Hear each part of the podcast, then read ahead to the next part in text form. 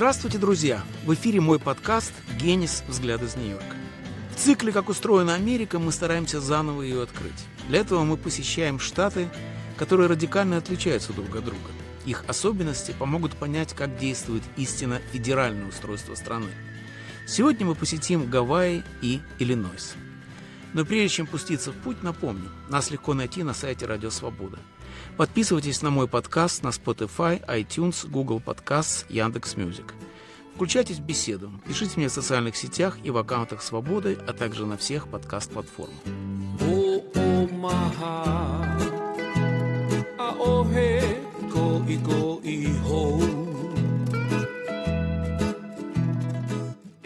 Гавайи.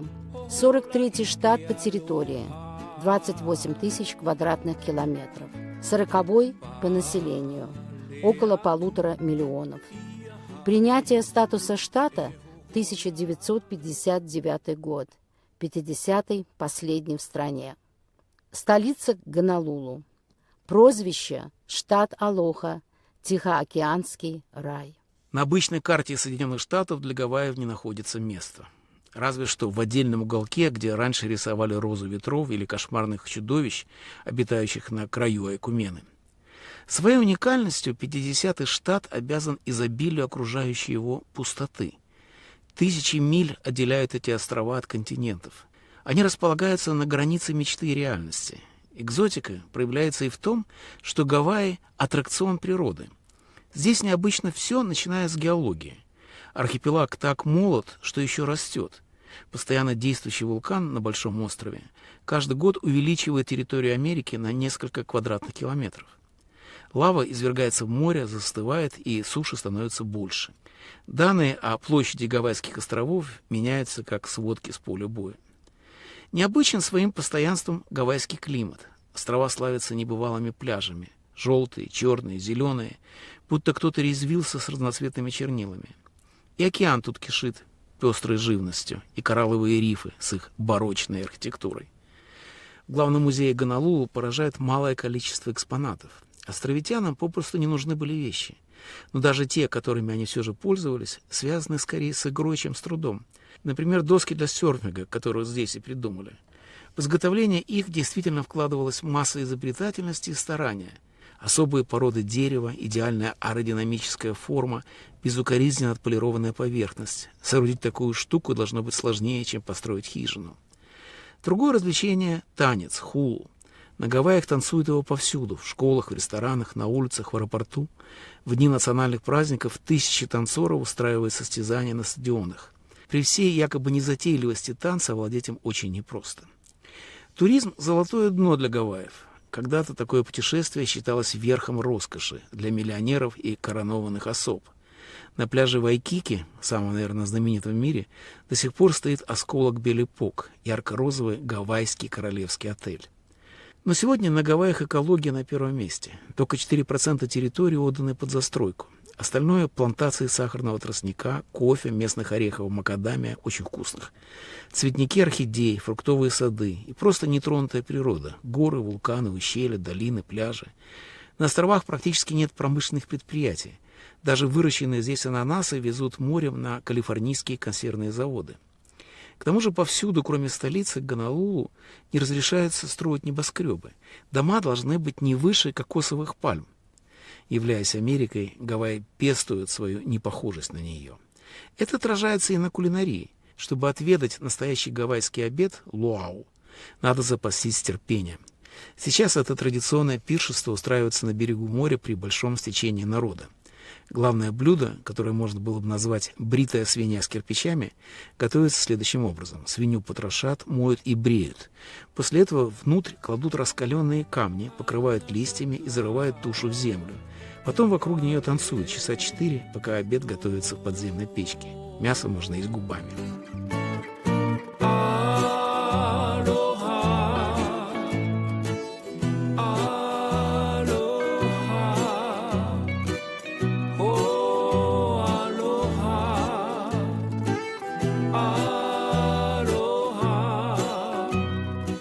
В экскурсию по 50-му штату мы отправимся с профессором университета в Гонолулу Анастасией Костецкой. Анастасия, как мы знаем, этим летом разразились страшные пожары на острове Мауи. Как проявился гавайский характер в этой тяжелой ситуации? На Мауи выгорел район под названием Лахайна на западном побережье острова. Это исторический район, э, который раньше был резиденцией гавайских королей. Очень много историй как бы погибло вместе с этим. Как проявился гавайский характер? Ну, во-первых, он проявился в духе Алохи.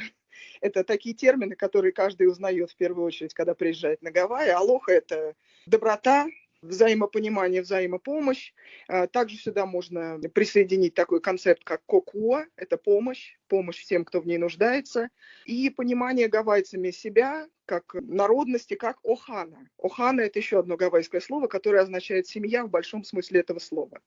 То есть после того, как это несчастье разразилось, конечно же, началась помощь со всех сторон, с других островов посылается помощь, волонтеры едут туда, помогают, из университета тоже из нашего посылается помощь, ее собирают в виде каких-то пожертвований, в виде пожертвований пищевых продуктов, одежды и так далее. В то же время можно сказать, что этот дух Алохи проявился и в том, что гавайцы очень много как бы надеются на случай, на Бога, на то, что все будет хорошо, пронесет и все такое. Поэтому очень много сейчас разговоров о том, почему Мауи был не готов к такого рода ужасным последствиям и к тому вообще, что это случилось. Да, это знакомая тактика авось. Но несмотря на климатические катаклизмы, Гавайи во всей остальной Америке считаются раем.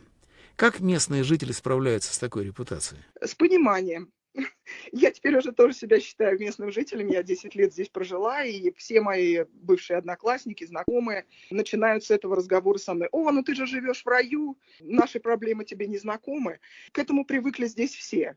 Э, конечно же, здесь э, жизнь такая же, как и везде, в том смысле, что везде есть свои проблемы. Но, опять-таки, включается дух Алохи. Гавайцы и местные жители принимают всех такими, какие они есть, очень радуются туристам, потому что, конечно же, за счет туризма в первую очередь живет штат, экономика штата базируется на этом. Ну и, конечно, мы гордимся тем, что у нас рай, по мнению остального мира.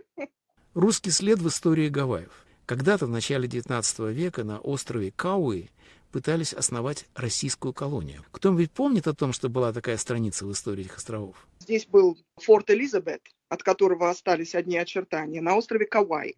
В 2017 году на этом острове прошла конференция в честь вот этого 200-летия, и собрались представители трех э, сторон. Российской Федерации, американского правительства представители и представители Гавайских островов, администрации Гавайской. Сейчас, конечно же, об этом помнят все меньше и меньше в связи с последними событиями. Много лет назад я был на конференции славистов на Гавайях. Во время экскурсии один пожилой профессор из первой волны иммиграции вдруг снял себе пиджак, размотал обернутый вокруг его торса русский имперский флаг, воткнул его в песок на том месте, где был форт Элизабет, и сказал, что эта русская земля была и будет. Но это вряд ли. Скажите, какое место можно найти только в вашем штате? Для меня самое особое место – это долина Маноа там, где находится университет и где я жила в течение семи лет. Это очень маленькая горная долина, зеленая, там постоянные дожди, ночью там просто ливни. Каждое утро там радуга, и очень часто двойная. И радуга это бывает таких причудливых форм, вы себе не представляете, потому что я себе не представляла, пока я не увидела это сама. Она иногда просто плавает в этой долине, как в бассейне. Зеленое свечение. Или она может стоять вертикально, как труба печная на фоне зеленых гор. Это просто что-то фантастическое. Вы описываете такой пейзаж, что кажется, он находится на какой-то другой планете. Первый раз я когда это увидела, мне вспомнился фильм «Сияние», да, он называется. Неземное свечение, которое спускается с корабля инопланетян. Да, именно такое ощущение было. Какая самая необычная встреча случилась с вами в вашем штате? У меня было очень много неожиданных и совершенно вот потрясающих встреч и разговоров со студентами, которые брали мои классы. Здесь студенты происходят из очень разных семей, относящихся к разным национальным традициям. Здесь в течение очень долгого времени живут и выходцы из Японии, из Окинавы, из Кореи, с Филиппин и так далее.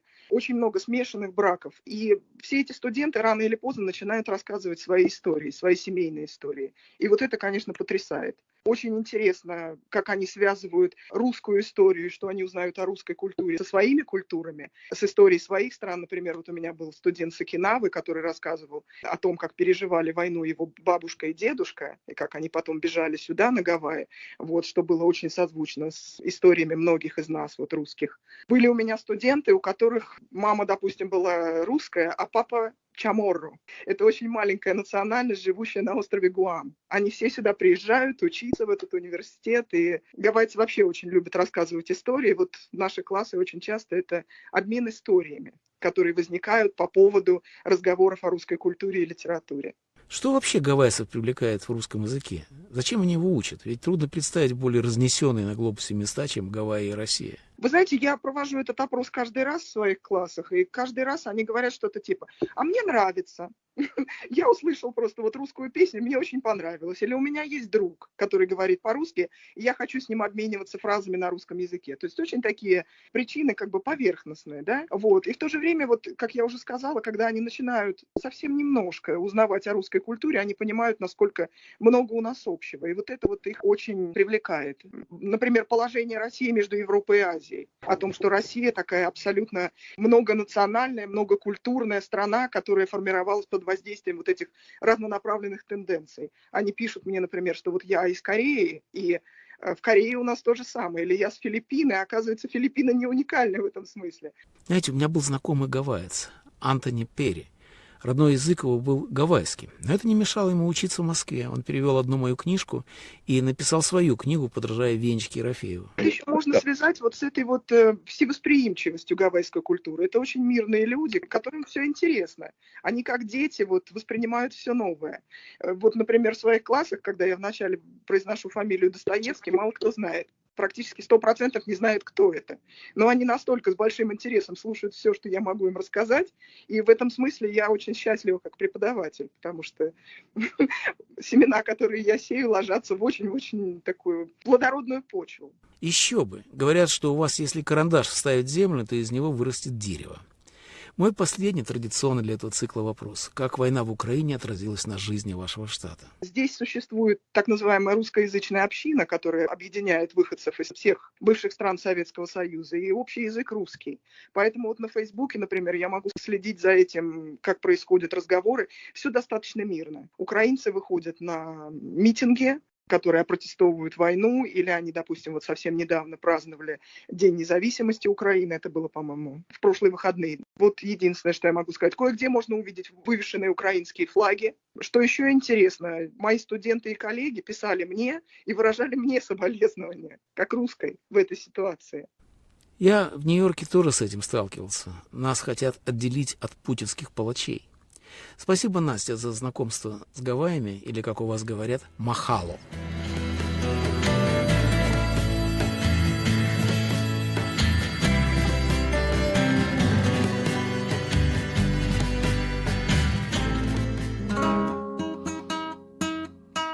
Привет, это Полина Галуева и Виктор Кульганик в подкасте «Наш сосед Галич». Я не уехал, меня заставили. Мы разбираемся, почему сейчас многие стали возвращаться к творчеству Галича. И как его жизнь и судьба перекликается с реалиями наших дней. Уезжайте, уезжайте за таможни и облака. Слушайте нас на всех подкаст-платформах с 20 октября.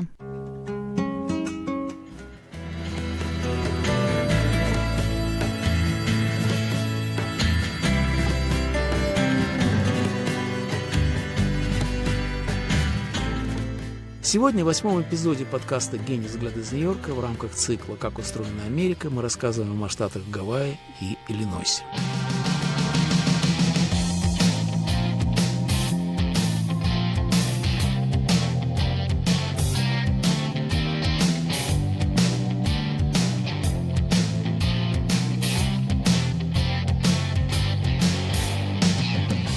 Иллинойс. 25-й штат по территории. 150 тысяч квадратных километров. Шестой по населению – около 13 миллионов.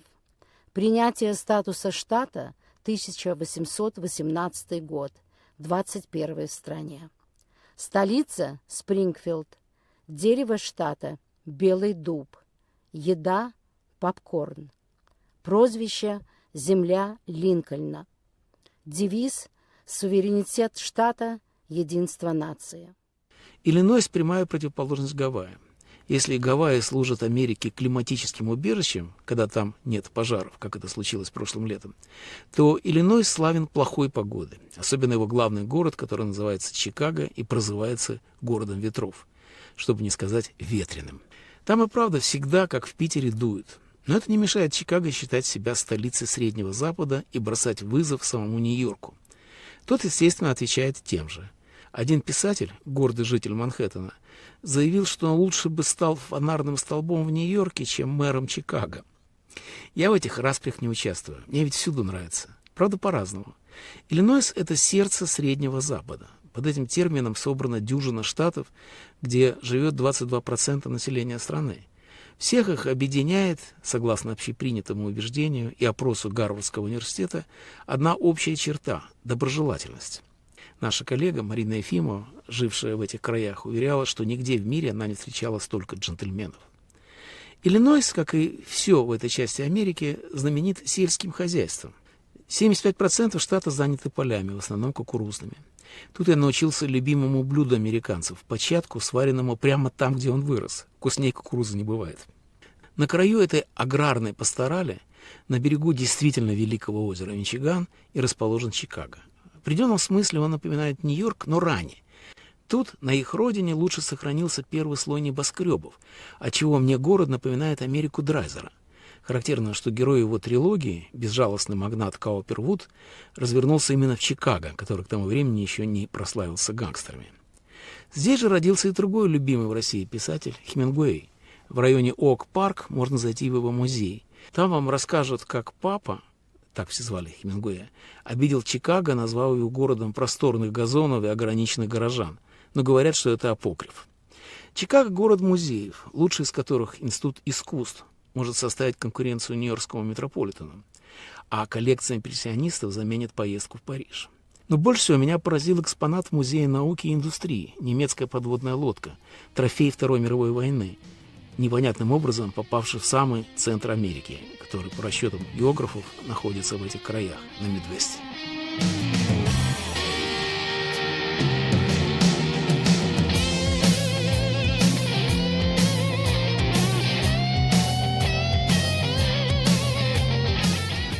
путешествии по Иллинойсу и его очень особенному городу Чикаго нас будет сопровождать такой же необычный гид Алла Дегтярь, музыкант и организатор литературного салона, который она ведет уже больше 30 лет. Должен сказать, что прожив 45 лет в Америке, я знаю, что ее русская часть с большим трудом выносит общественные инициативы. Почти все коллективные затеи рассыпаются, разделяются и судят друг друга. Если в эмиграции возникает нечто доброе, разумное, долговечное, то это всегда продукт личного подвижничества. К таким редким, а того еще более радостным явлениям относится салон Аллы. Попав в него, и не один раз, я, как и многие до и после меня, вынес не только благодарность, но и удивление пережитым. Меня поразили та легкость общения и незаметность усилий, за которым стоит интеллектуальная грация и обаяние хозяйки как и другие гости салона, я стремительно подружился с Аллой и многие годы слежу по Фейсбуку за ее повседневной жизнью, которую она сумела превратить в захватывающие и смешные приключения. Конечно, главная из них — две дочки. С ними Алла себя ведет как Бармалей, и ее тоже никто не боится. По-моему, на Аллу вообще невозможно сердиться. Алла, приезжая к вам в Чикаго, я обнаружил, что жители этого города страшные патриоты. Почему? Мне не кажется, что они все патриоты, учитывая скорость, с которой они сваливают во Флориду. Это печальный факт. Может быть, Флорида – это конкуренция для Чикаго, но когда я в Чикаго говорю, что приехал из Нью-Йорка, меня все жалеют и говорят, как вас угораздило. Как Москва-Ленинград, да? Всегда просто выясняется, что большинство презирают Чикаго. Это, конечно, люди, которые живут или хотели бы жить в Нью-Йорке. И наоборот. Когда мне говорят в качестве аргумента, вот смотри, приезжаешь в Нью-Йорк, и в один вечер можешь пойти на 45 разных премьер спектаклей, танцев, танцев на льду и так далее. Я спрашиваю всегда только одно. А насколько вы можете попасть реально? Вы можете попасть на 45? Нет. Всегда ведь это просто дело одного. Так вот, когда ты действительно захочешь что-то одно, мне кажется, что штат Иллинойс всегда может это одно предоставить. Это во-первых. А во-вторых, два года назад, первый раз за очень-очень много лет, было подсчитано количество неформальной работы, волонтерства по всем штатам Америки. Это было довольно забавное, так сказать, исследование, потому что выяснилось, что разница между формальным волонтерством, то есть когда ты должен пройти какие-то определенные шаги сделать, записаться, сдать тесты на анализ крови или что-то еще. И когда ты неформально участвуешь в какой-то помощи, оказалось, что это огромная разница. И вот, например, штат, в котором самое большое количество формального волонтерства, это Юта. А вот штаты, а, где люди просто как бы помогают, это Массачусетс, Нью-Хэмпшир, Иллинойс. Скажите, Алла, я слышал, что Иллинойс, как и весь Средний Запад, обладает особыми достоинствами и специфическими недостатками. То, о чем вы сейчас говорите. Какие именно плюсы, какие минусы в этом штате? Про как бы общественно-политический плюс я вот сейчас сказала, да, это во-первых. Во-вторых, ну, конечно же, у меня никакого объективного мнения по этому поводу быть не может. По мне, это просто хороший, удобный штат для жизни. Я до сих пор радуюсь, в общем-то, тому, что в нем существует некий баланс, потому что штат Иллинойс это вот ровно как бы половина жителей политически склонная к республиканской партии, республиканскому как бы образу жизни и предложениям. А вторая половина – это демократы, это в основном люди, которые живут в Чикаго. Получается не очень, наверное, справедливо, не очень справедливо, но я думаю, что, наверное, так и надо. Каждый большой город, который организовывает вокруг себя жителей, он и должен быть таким, да? Он должен нести в себе какую-то основную идею, и обычно это должен делать действительно большой город, как бы штата центральный. Ну, а те, кто не очень доволен, и те, кто не могут позволить себе уехать во Флориду, они едут в какие-то маленькие городочки штата. Достоинством же штата, по-моему, является то, что весь штат, это, мне кажется, если вот отойти от убеждений всяких партийных и непартийных происшествий нашего времени последних там, 15 лет, это просто люди, готовые как бы всегда помочь. У нас есть чем помочь, да, мы, мы, мы видим, что творится с погодой, там, природой, не знаю. И когда я вижу, как вот здесь пронесся ураган, там на, скажем, юге штата, а завтра там уже, не знаю, приехало три машины с волонтерами, которые будут сейчас помогать отстраиваться. Меня это очень радует. Хотя вполне возможно, что есть и другие чудесные штаты, где будет так же. Алла, вы лучше всех знаете иммиграцию в этих краях. Что ее отличает? Что касается иммиграции, да, я, пожалуй, знаю немножко больше людей, чем иммигранты из России, потому что сама живу в таком очаровательном районе под названием Аптаун, где смешано все на свете, и живу в доме, где живут китайцы, корейцы, вьетнамцы, испанцы, чернокожие люди. Ну, конечно, я лучше всего знаю свою иммиграцию. И, конечно же, есть вещи, которые меня огорчают. Больше всего на свете меня огорчают, конечно же, политические взгляды моих соотечественников. Какое место можно найти только в вашем штате? Конечно же, это Миллениум парк, город Чикаго, потому что именно на его примере, ему уже лет 15, наверное, я смогла как бы увидеть, каким образом можно не просто что-нибудь там выстроить, а каким образом можно, ну, просто переосмыслить целый какой-то вот концепт города. Понимаете, город и так был прекрасен, в нем были прекрасные какие-то места, было замечательно. Но потом вдруг как-то было понятно, вот такой огромный кусок земли, на котором располагался когда-то давно, еще в конце прошлого века, там, бейсбольный парк – но он пострадал во время знаменитого, печально знаменитого Чикагского пожара. Потом созвали всяких архитекторов, стали спрашивать, что они бы могли придумать здесь. И прошел век. Придумали они абсолютно фантастическую вещь. Board of Directors они позвали Фрэнка Герри. Не надо даже рассказывать, наверное, да, кто это. Вот если в городе стоит что-нибудь, на что чихнул Герри, это уже отличает его.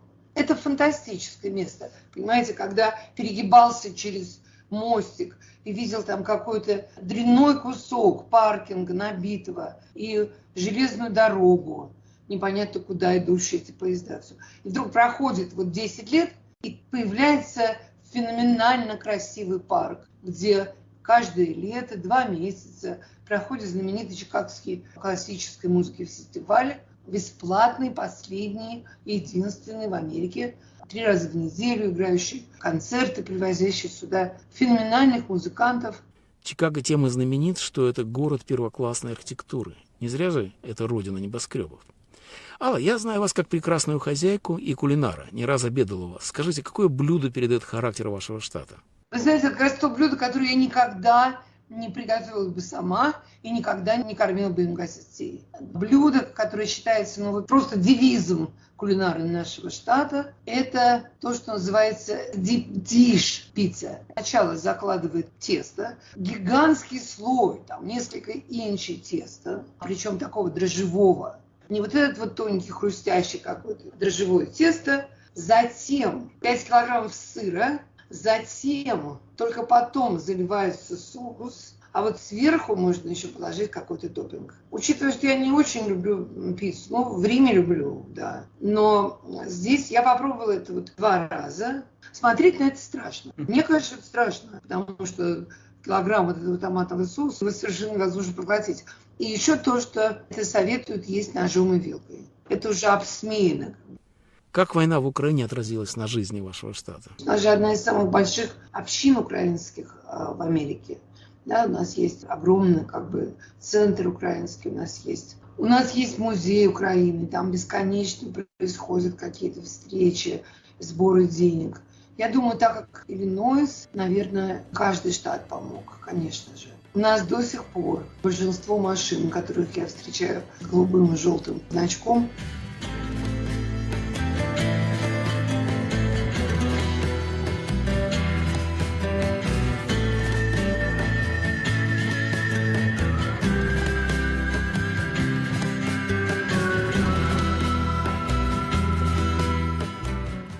Вы слушали восьмой эпизод нового сезона подкаста «Генис. Взгляд из Нью-Йорка», в котором речь шла о Гавайях и Иллинойсе.